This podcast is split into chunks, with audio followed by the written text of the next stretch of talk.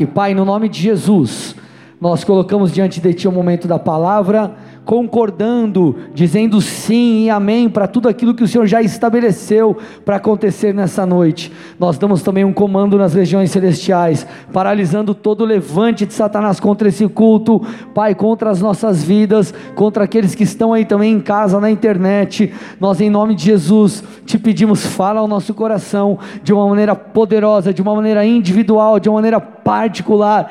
Pai, vem nos chacoalhar, vem mexer conosco, envia os teus anjos aqui. Nós assim oramos, crendo e te agradecendo por tudo aquilo que o Senhor fará e já tem feito em nome de Jesus. Dê uma salva de palmas bem forte ao nosso rei aí. Amém, amados. Então nós estamos ainda em meio à série de mensagens chamada Inside, lidando com questões internas. E dar um spoilerzinho aqui, estou pensando, cogitando a possibilidade dessa série também se tornar um livro, quem sabe veremos. Amém? Para que mais vidas sejam abençoadas e alcançadas, mas como vocês bem sabem, a intenção é a gente trabalhar diversas coisas que acontecem no nosso interior, como lidar com diversos sentimentos, questões emocionais, questões que se passam no nosso coração. E a mensagem de hoje, na verdade, ela vai se encaixar muito bem. É uma espécie de continuidade da última mensagem que eu ministrei, que foi a mensagem Vencendo a Ansiedade. E, gente, Deixa eu falar algo aqui, parece clichê, mas não é. A mensagem Vencendo a Ansiedade, se você não assistiu, não ouviu, você precisa fazê-lo. É uma mensagem que eu dou várias dicas, várias coisas que vão realmente te ajudar, principalmente nessa estação. Então tá lá no YouTube, no meu canal, é, nas plataformas digitais. É só você dar uma olhadinha lá, vai no meu Instagram, na bio, que você vai achar todas essas questões. Abaixa o retorno um pouquinho para mim, por favor. Amém? Então hoje eu quero dar continuidade e o tema da mensagem é o milagre na obediência. Repete comigo: o milagre na obediência. Mais forte, gente: o milagre na obediência. Então a ideia é a gente continuar aqui conversando um pouco sobre como lidar com os nossos medos, como lidar com os nossos temores. E eu falei que essa mensagem ela vai ser uma, uma, uma continuação da mensagem anterior, então deixa eu só citar, eu não vou ministrar sobre, eu só quero citar o que eu falei na última ministração, que vai encaixar com o que a gente vai falar hoje, tá bom? Na última ministração eu falei sobre cinco coisas que nós precisamos aprender para lidar com a ansiedade, para vencer a ansiedade. A primeira delas é entender que nós somos valiosos para Deus. Tudo que é valioso é protegido. Quando você vai, por exemplo, numa numa joalheria ou quando você chega num banco, por exemplo, tem lá um vigilante armado. Por quê? Porque ele está protegendo aquilo que está lá dentro. O que está lá dentro é valioso, é precioso. Então tem alguém protegendo e guardando. Nós somos preciosos e valiosos para Deus. Por isso que ele nos guarda. É só você dar uma lida no Salmo 23. Segunda coisa para vencer a ansiedade, que vai nos ajudar, é não ficar inquieto, não ficarmos inquietos com aquilo que foge do nosso controle. Não tente controlar o incontrolável, amém, gente? Terceira coisa, entenda que confiar é uma escolha. Não importa o cenário, confiar sempre é e sempre será uma escolha. Quarta coisa, você precisa ir para a presença. Você precisa lançar sobre ele aquilo que te aflige, aquilo que te aflige. Quinta coisa, nós precisamos manter os nossos, o nosso foco nas questões eternas, celestiais. Se a sua esperança está apenas nessa terra, meu irmão do céu, eu vou te dizer que a coisa vai ficar difícil para você.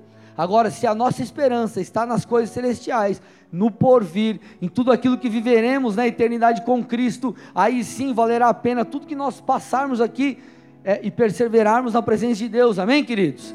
Então, na mensagem anterior eu destrincho cada um desses pontos, amém? E em toda essa a, a, essa mensagem, vencer a ansiedade, uma coisa fica muito nítido, que é, permanecer é uma escolha.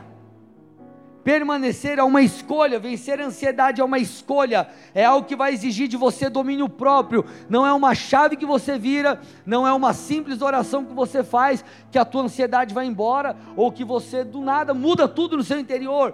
Você precisa entender esses princípios e aplicá-los, aí sim você conseguirá lidar com isso. E esse processo passa por uma escolha, por ações e por atitudes. E por que, que eu estou te falando isso? Aqui eu conecto com a mensagem de hoje.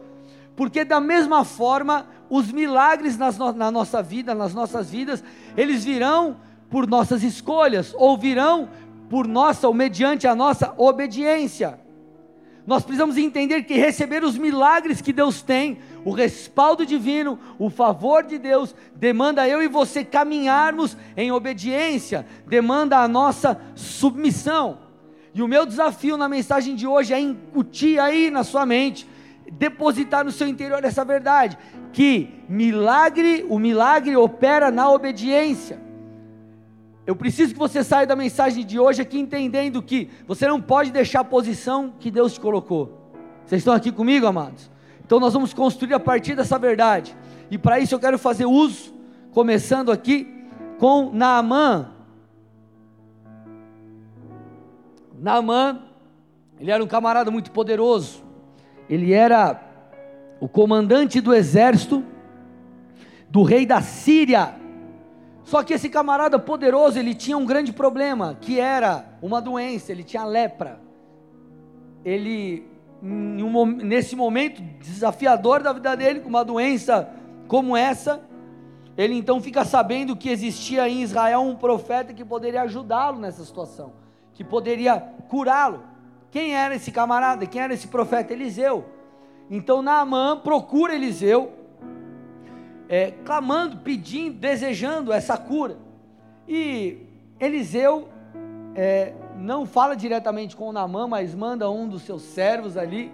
E esse servo né, dá a seguinte orientação para Naamã, e Naamã inclusive fica até meio chateado, porque ele esperava que é, Eliseu viesse com, sei lá, com flores e rosas e pompas e tudo, e mandou né, o, o, o um mensageiro. E esse mensageiro chegou para Namã, está lá em 2 Reis 5,10. 2 Reis 5,10 disse assim: Vá, olha a orientação, vá e lave-se sete vezes no Jordão, e a sua carne será restaurada, e você ficará limpo.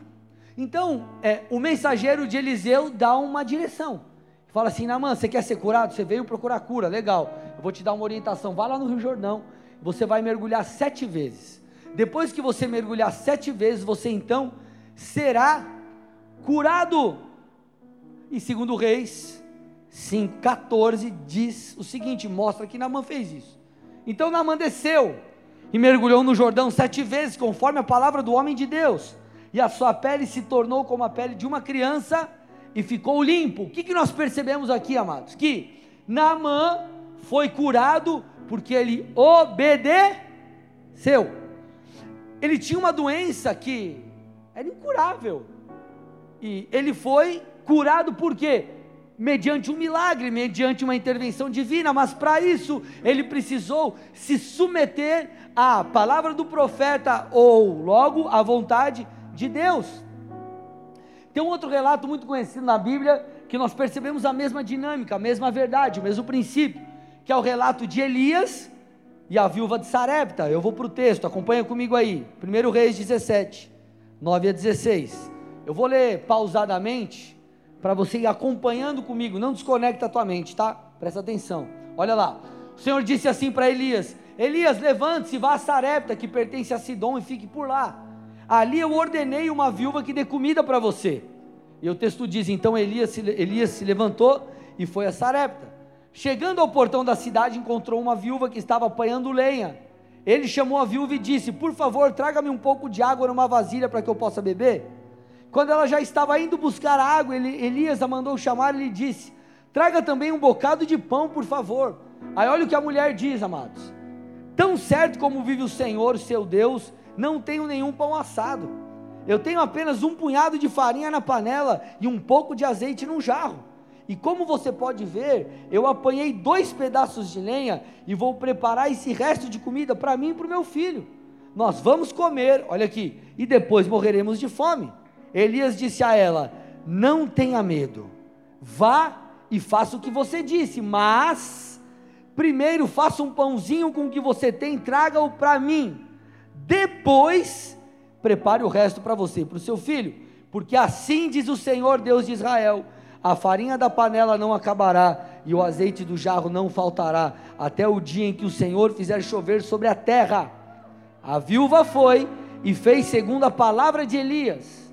Aí olha agora, presta atenção, amado, isso é muito poderoso. Assim comeram ele, ela e sua casa durante muitos dias. A farinha da panela não acabou e o azeite do jarro não faltou, segundo a palavra do Senhor anunciada por meio de Elias. Amados, Elias chegou para essa viúva, de acordo com o comando de Deus, mediante o comando de Deus, e falou para ela: Viúva, traz um pouquinho de água para mim. Ela, quando estava indo, ele falou: Não, não, peraí, não só água, vai lá e traz uma parada para eu comer, um pãozinho. Ela falou: Mas eu não tenho. E o que eu tenho aqui só dá para eu fazer uma parada para comer eu e meu filho e outra coisa. Isso que nós temos é tão pouquinho que nós vamos comer e depois nós vamos morrer de fome, não tem mais nada. Acabou o estoque, não tem mais nada no armário, não tem nada. Aí Elias diz para ela: Legal, você vai fazer para você e para seu filho, mas antes faz para mim. Por quê? E aí ele traz uma declaração profética sobre aquela mulher. Qual que é o ponto importante, amados? Essa mulher, ela ouviu a voz do Senhor por meio de Elias e ela obedeceu a orientação do profeta. E o que, que nós percebemos? Que na sequência, o que, que aconteceu? Não apenas Elias, mas o texto diz aqui, ó. Não apenas Elias, mas ela e a sua casa comeram durante muitos dias. Então, aquela comidinha que daria para uma refeição para ela e para o filho, deu para os três e abençoou a casa dela durante muitos dias dias. Agora, ela só pôde viver isso porque ela estava debaixo de um comando, ou melhor, ela obedeceu, ela se colocou numa condição de obediência, ela submeteu aquilo que o Senhor estava falando para ela. Por que, que eu estou te falando isso, amados? Porque esses são dias onde nós somos tentados a deixar a posição que o Senhor nos colocou nós somos tentados a deixar de dizimar e ofertar, nós somos tentados a abandonar o ministério, puxa, porque está muita pressão, nós somos tentados a, a, a, a, sei lá, desistir da família, ou você desistir do seu casamento, eu não sei qual tem sido a pressão que você tem vivido, mas nós somos tentados a ser removidos, ou a remover a nós mesmos, do local que Deus nos colocou. Agora, nós precisamos entender que nós não podemos agir dessa forma. Muito pelo contrário, nós temos que permanecer em obediência, posicionados por uma escolha, fazendo o que Jesus nos pediu para fazer. Orando, buscando, semeando, servindo, amando a Jesus.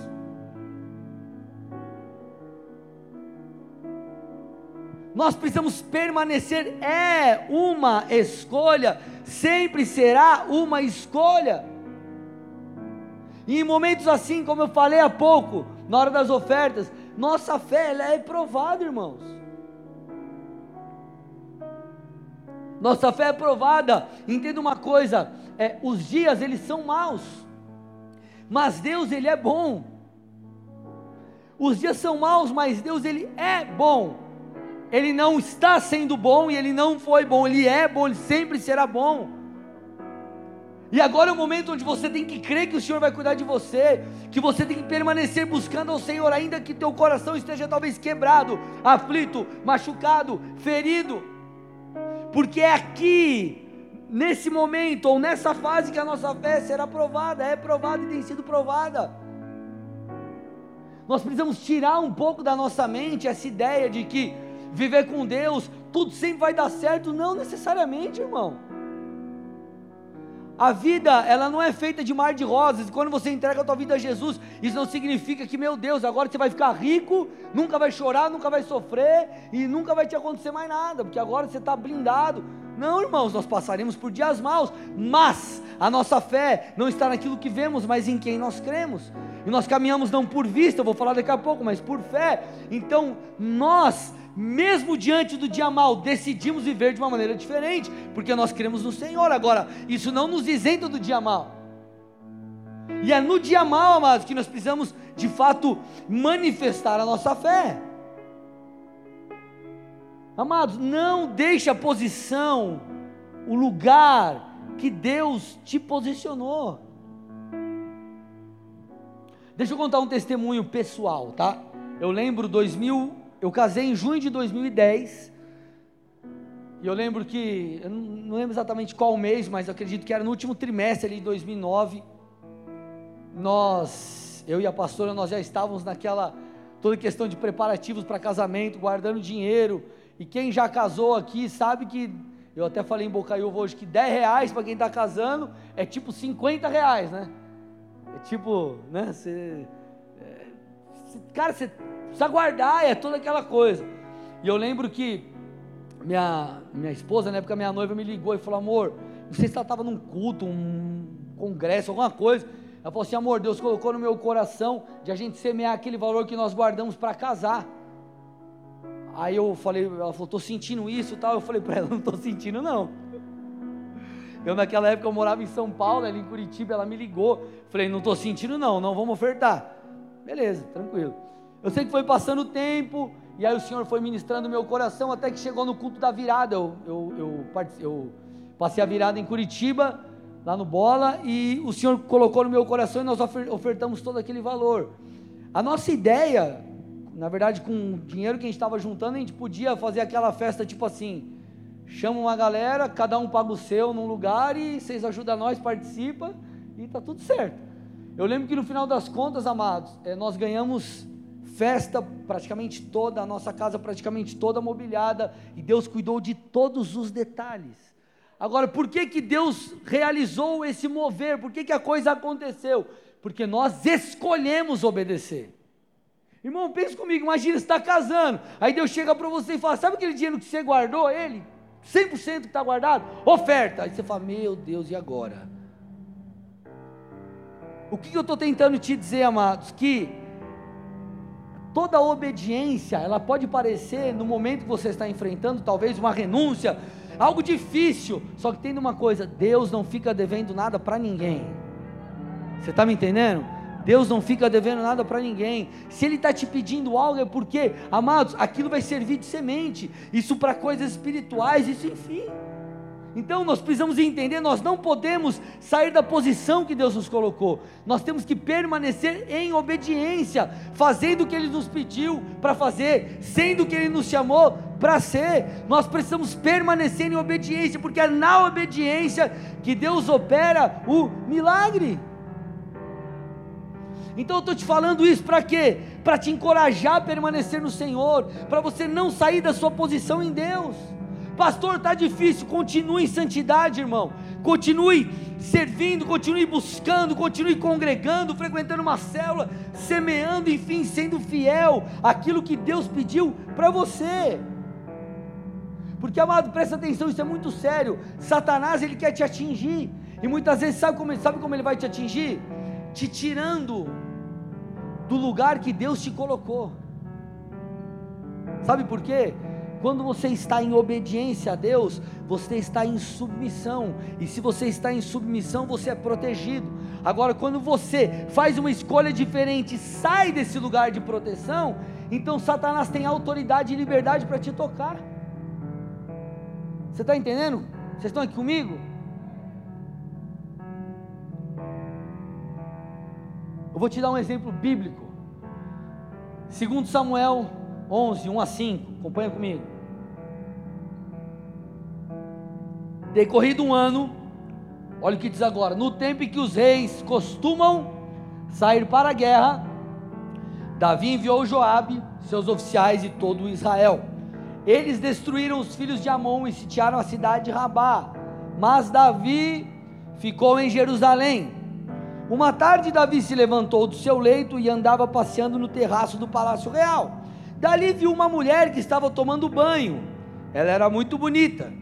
Davi mandou perguntar quem era. Disseram-lhe: disseram É Batseba, filha de Eliã e mulher de Urias o Eteu. Então Davi mandou os mensageiros que a trouxessem. Ela veio e ele se deitou com ela. Ora, Batseba tinha acabado de se purificar da impureza da menstruação depois ela voltou para casa. Olha agora, a mulher concebeu e mandou dizer a Davi: Estou grávida. Pega a história aqui, irmão, pra você ter noção. Da visão, viu Batseba tomando banho, ele falou: pegou, mandou um mensageiro ir lá, né? Pega, perguntou quem que é essa mulher, traz ela, trouxe. Ele teve um caso com a mulher do outro. A mulher engravidou e chegou para ele e falou: o bagulho ficou ruim agora, eu estou grávida. Aí Davi, olha o que Davi faz depois no decorrer da história. Ele tenta trazer Urias de volta da batalha. Para quê? Para que Urias se deitasse com a mulher e nascesse a criança. Eu falo, tcharam, olha lá, parabéns papai, você, tua mulher ficou grávida. Mas não, ele, é, Urias não quis voltar porque o povo estava em guerra e então ele, é, é, Davi tem a brilhante ideia, no final das contas, de colocar Urias na frente de batalha. Para quê? Para um, levar um fatality ali e morrer. E assim acontece. Então, Davi adulterou e Davi praticamente se tornou um assassino. Depois ele se arrepende. Salmo 51, você bem sabe dessa história, ele é confrontado pelo profeta. Mas qual é a lição aqui é, que nós temos que aprender? O começo do texto diz assim: põe para mim, versículo 1 de novo aí.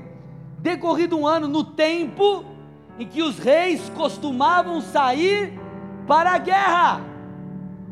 Onde Davi devia ter ido? Para a guerra. O texto diz que ele enviou Joabe, seus oficiais em todo Israel. E ele ficou da visão em Jerusalém.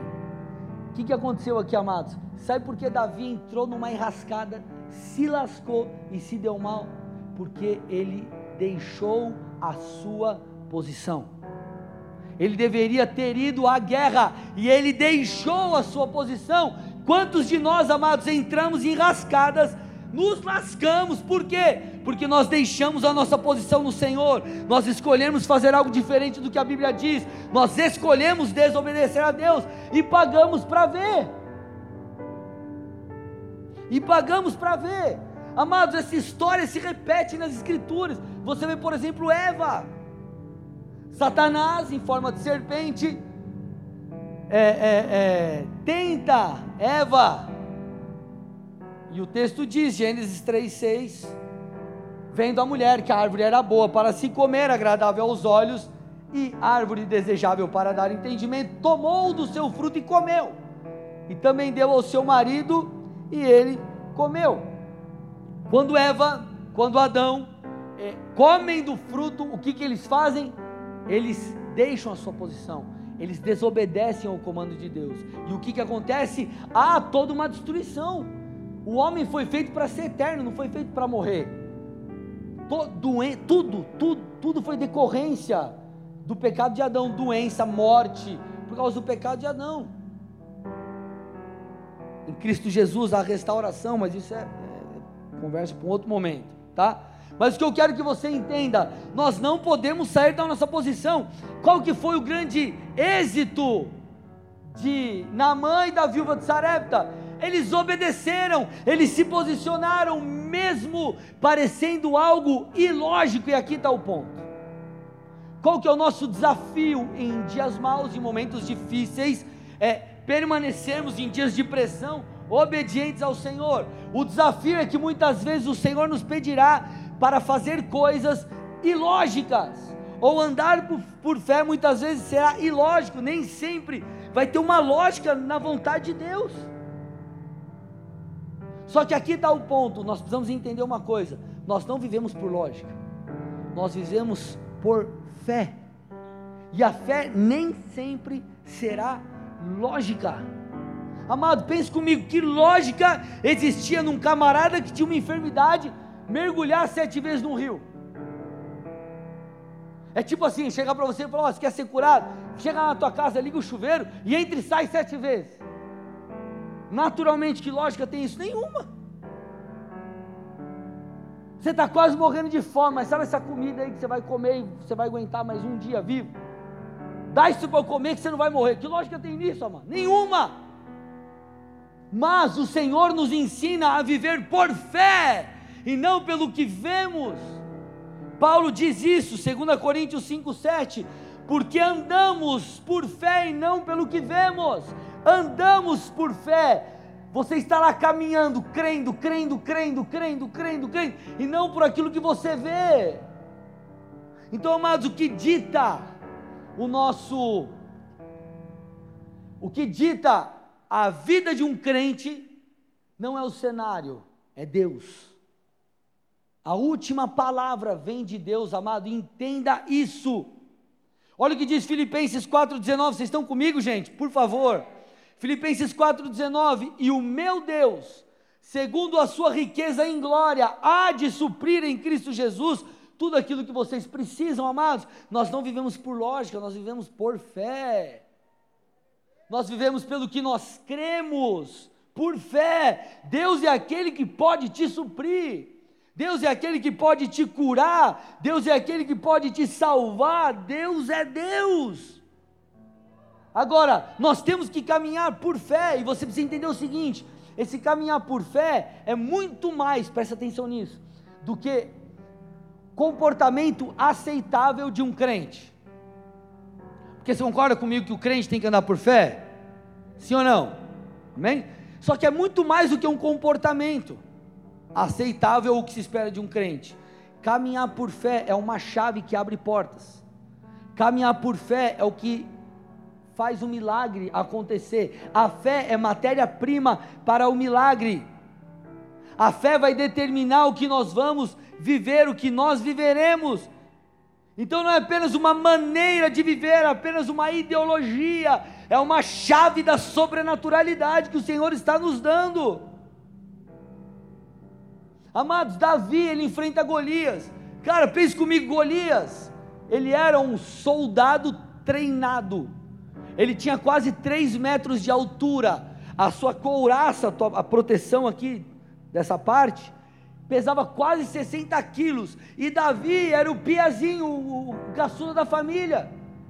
Davi, quando vai enfrentar é, Golias, nem usar a armadura de Saul ele podia.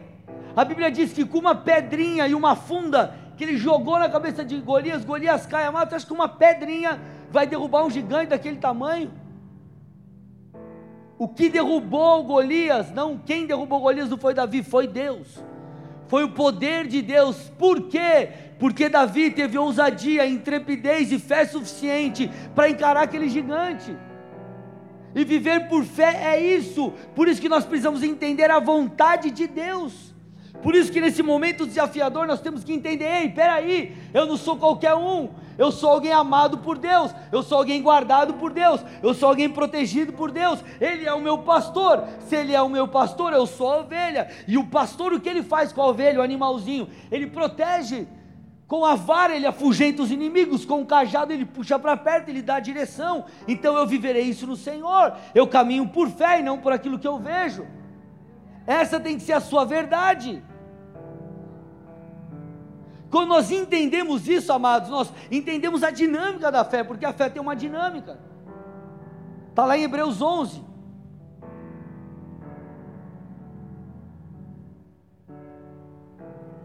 Esse texto, eu quero dividir ele em duas partes. A primeira, fé é certeza daquilo que esperamos. Então, a primeira coisa, você tem que ter muito claro na sua mente e, é, isso é o que Satanás não quer que você tenha, é a clareza da vontade de Deus. Eu acabei de falar sobre isso.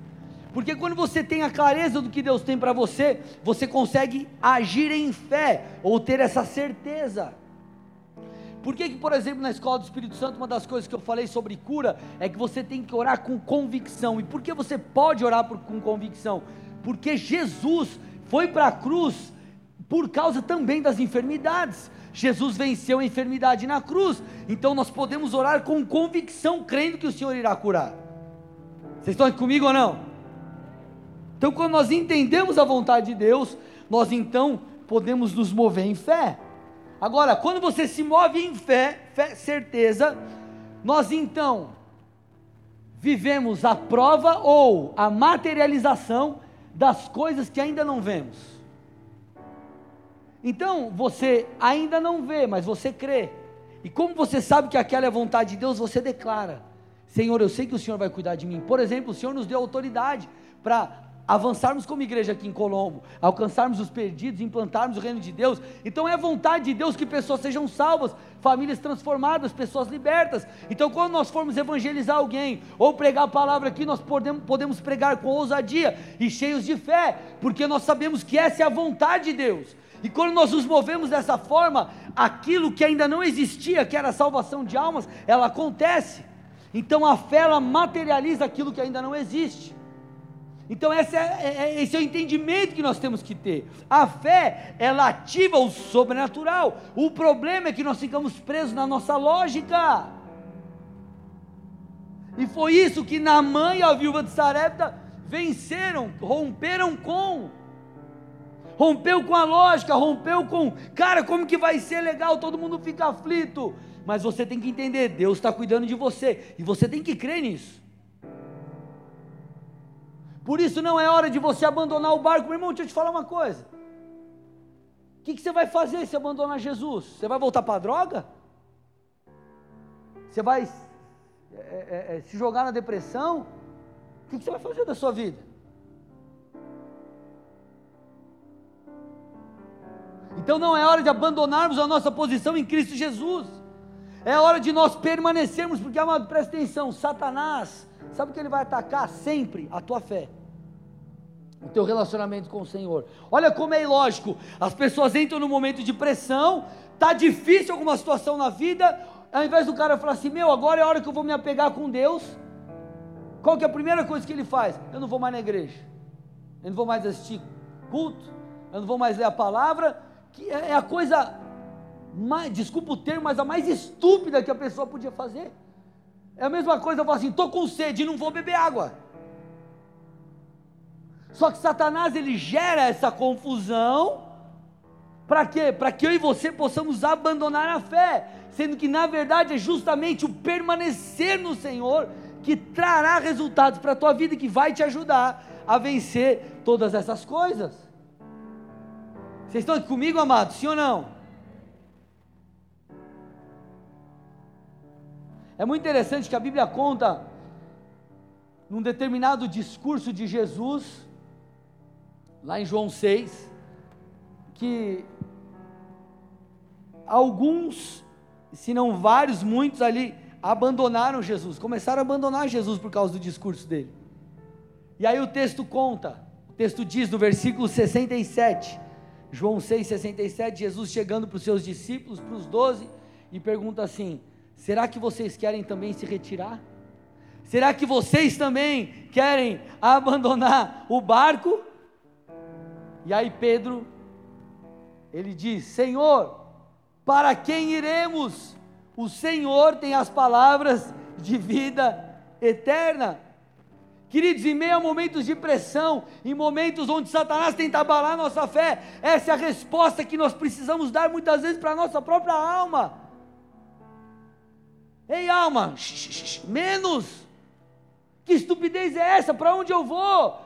Eu não caminho pelo que eu vejo, eu caminho por fé. O meu Senhor é o Criador dos céus e da terra, Ele continua cuidando de mim. Meu Deus não foi pego de surpresa, Ele não foi pego de calça curta, Ele não está de mãos atadas, Ele é Deus. Toda autoridade foi dada a Jesus nos céus e na terra, igreja. Será que nós nos esquecemos disso? Então o milagre ele está na obediência. Só que para isso você vai ter que enfrentar todo esse turbilhão dentro de você, os seus temores, as suas dúvidas, as suas lutas internas. E nós precisamos permanecer posicionados naquilo que o Senhor, é, é onde o Senhor nos pediu para estar. Precisamos permanecer posicionados. Você conhece o texto, Gênesis 12, 1 a 2, quando o Senhor chega para Abraão, ele diz assim: Abraão, sai da sua terra, da sua parentela, vá para a terra que eu vou te mostrar. E aí o Senhor traz promessas, ele diz: Abraão, farei de você um grande povo, Abraão. Eu vou te abençoar, seu nome vai ser famoso, você vai ser uma bênção, enfim. E Abraão ele começa essa peregrinação, mas é interessante que a Bíblia diz que quando Abraão estava indo em direção ao Negueb, há fome naquela terra. Então o que Abraão faz? Presta atenção, amados.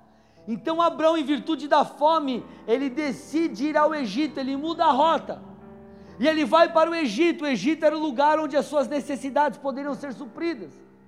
É como muitas vezes, é, é, é, é parecido como aquelas pessoas que, que, que, saem da presença de Deus ou tentam encontrar é, paz ou diversas coisas fora do lugar que Deus as posicionou.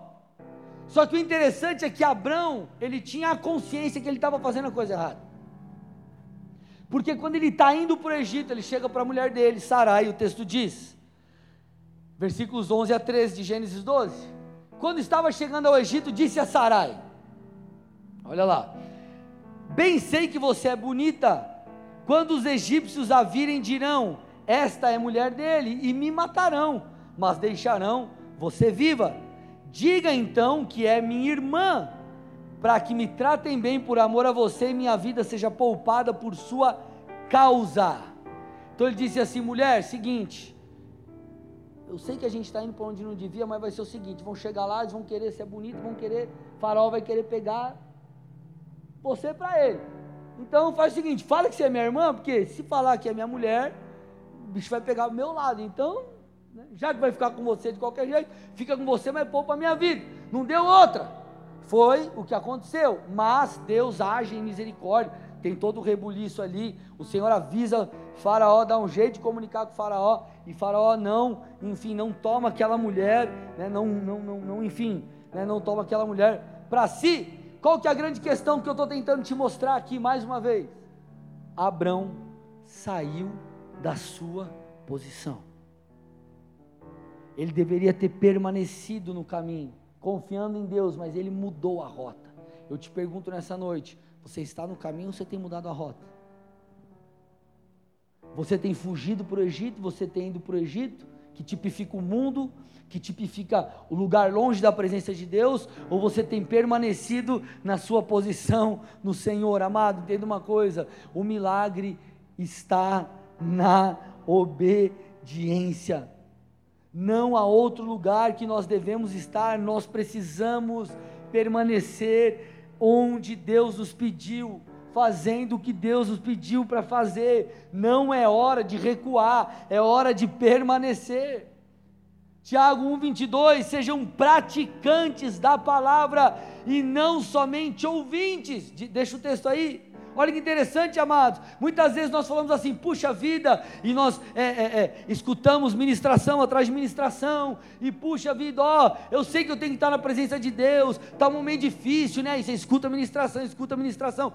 Só que se eu e você não praticarmos, nós estaremos enganando a nós mesmos, é o que o texto está falando. Então, quando você ouvir uma ministração, você tem que acolher a verdade, você tem que deixar entrar no seu interior, e você tem que colocar aquilo em prática. Amados, nós fomos preparados para um momento como esse. Talvez você tenha seis meses de conversão, um ano, dois anos, três anos, quatro anos, cinco anos, não importa. Deus já sabia tudo o que ia acontecer. Deus não foi pego de surpresa. Nós precisamos nos levantar como igreja. Nós precisamos entender o que a palavra diz: que as portas do inferno não prevalecem contra a igreja do Senhor. Puxa, pastor, mas se eu perder o emprego, tudo bem, amado. Se perdeu, vai fazer o quê? Levanta a cabeça e continua. Creio que o Senhor vai cuidar de você. Ah, pastor, mas se tudo der errado, irmão, se tudo der errado, coloca a tua esperança, os teus olhos nas coisas celestiais. Porque, amada, a maneira que você viver aqui na terra vai contar para a sua eternidade. Aquele que perseverar até o fim, esse receberá a coroa da vida. Então, amados, nós temos que entender que não é tempo de vivermos mais um evangelho do dá, dá, dá, Deus. Eu quero tudo, tudo é para mim. Não, amados, é hora de nós sermos igreja de verdade, não que nós não fôssemos até agora.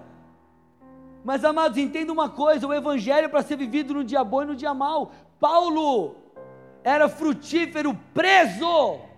Ele escrevia cartas para as igrejas preso, encorajava as pessoas, estando preso. Amados, nós precisamos permanecer posicionados em Deus. Pastor, e se eu chorar? Chora na presença de Deus. Chora para o teu líder, chora para o teu pastor, enfim, mas não sai do seu, não sai da sua posição. Não sai da sua posição. Permaneça fazendo o que Jesus pediu para você fazer. Jesus do Getsemane, amado, ele se sentiu ali atordoado. Meu Deus, se possível, afasta de mim esse cálice. Eu sei que vai ser difícil ir para a cruz, mas amado, ele foi. Então, querido, permaneça no Senhor. O milagre está na obediência. Não queira ajudar Deus, não queira fazer as coisas do seu jeito. Não queira fazer do teu jeito, não queira fazer na tua sabedoria. Nós não somos mais sábios do que Deus. Fica com a palavra, irmão. Fica com a sabedoria divina. Não saia da sua posição. Governa, so, governe sobre as suas emoções. Dê um comando para a sua alma. Vocês estão aqui comigo, amados? Amém, queridos? Agora é hora de nós sermos crentes de verdade. E você pode ter certeza, tudo o que você tinha que saber, você já sabe. O que nós precisamos fazer é praticar, é viver. Deixa eu te dar uma última dica: está doendo? Vai para a presença. Deixa eu contar algo para vocês aqui essa última, esses dias, eu comentei ontem com a liderança. Recebi a notícia do lockdown em Curitiba. Eu confesso que eu fiquei, é um misto de sentimentos. É, nós sabemos de toda a questão delicada é, de, de, pessoas que têm falecido, têm passado problemas de saúde e perdemos, perdemos um pastor nosso na, na na última semana e nós sabemos que isso é real. Mas em contrapartida, nós sabemos a realidade de muitas pessoas que têm seus negócios, suas empresas, e pessoas que dependem daquilo do ganha-pão e lockdown em Curitiba. Foi um misto de sentimentos dentro de mim. Um misto de raiva com várias outras coisas. E eu, foi, eu fiquei meio de noite assim, pensativo, enfim, acordei também pensando naquilo dor de cabeça, e comecei a ficar muito preocupado. E eu fui tomar um banho e eu falei: Deus, eu entrego isso a Ti. E eu falei: Deus, eu não vou tentar controlar o incontrolável, mas eu acesso a Tua presença. E eu, Deus, eu, eu, eu recebo da Tua paz. E eu comecei a orar, comecei a falar com Deus, e eu comecei a ser inundado por aquilo, pela paz de Deus, que ela excede todo entendimento. Então, amado, tudo que nós precisamos está em Deus. Talvez o teu problema não será resolvido e sanado, mas Ele vai te dar sabedoria, vai te dar graça, vai te dar paz para você continuar a caminhada. Permaneça obedecendo, irmãos. Nada que eu e você passarmos é motivo para sairmos da presença de Deus. Nada. As suas maiores dores, as suas maiores frustrações, as piores coisas que você possa passar, não são motivo para você e eu abandonarmos o Senhor. Vocês estão aqui comigo ou não? Amém, amados? Glória a Deus. Então feche seus olhos e curva sua cabeça em nome de Jesus.